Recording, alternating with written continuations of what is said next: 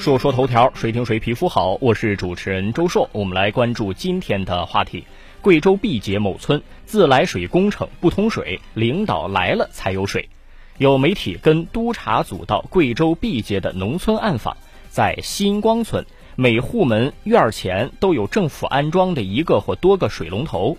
记者跟随督查组随机抽查了十余户村民家，没有一户水龙头能正常使用。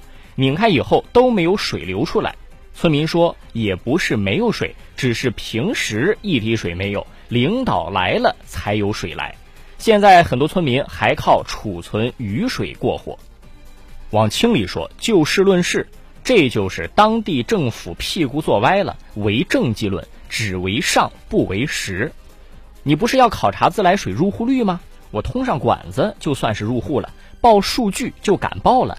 更别说有些地方还存在没通管子就敢乱报数据的情况存在，这个数据政绩、数据考核是一个很不靠谱，但是呢，在现阶段有不得不采取的考核方法。上下嘴唇一碰，小嘴儿一叭叭，数据就出炉了。同级监管有时候也不敢多说话，就是得等上级督查。这个督查呢，还得是暗访。你行程安排好了，那你看到的基本就不是真实的了。甚至连围观群众都给你安排好了。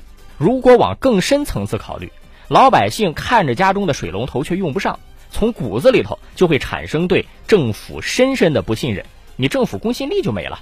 尽管在某些地方可能本来就没多少吧，但是我们一直在提出推进国家治理体系和治理能力现代化。这种弄虚作假，让我想到很多古装影视剧或者小说里头的场景。什么大明风华呀，什么雍正王朝啊之类的，甭说现代化，这个水平和觉悟直接退回到百多年前了。为人民服务不能是一句空话。为什么我们要说政府和官员要主动为人民服务呢？因为在我国不少群众的权利自主意识还是比较薄弱的，因为千百年来根深蒂固的所谓父母官的这个概念深入人心。这个父母官历来有很多种解读，你说。当官的是群众的父母，叫父母官呢，还是群众是当官的父母，叫父母官呢？就从语法角度，这个“父母”两个字儿就有定语“父母的”和以什么什么为父母这种结构的用法。所以说，当代公务员啊，应该用哪种理解呢？特别是部分基层群众，他不知道用什么途径去表达诉求，而且还有地头蛇的观念，他害怕，他怯懦，他担心被报复。所以你要主动的赋予他权利，不能民可使留之，不可使知之。来说到这句话，又是一个很有意思的事情。这句话根据断句不同，又有不同的理解。一种是对于老百姓，只要让他按照我们的意志去做就行了，不能让他们知道为什么要这样做。另一种断句的方法呢是，民可使由之，不可使知之。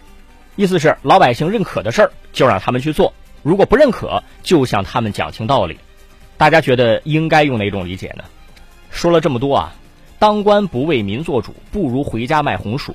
我再添两句：若是敛财还贪污，下世投胎做牲畜。说说头条，谁听谁皮肤好？我是主持人周硕。下期节目咱们接着说。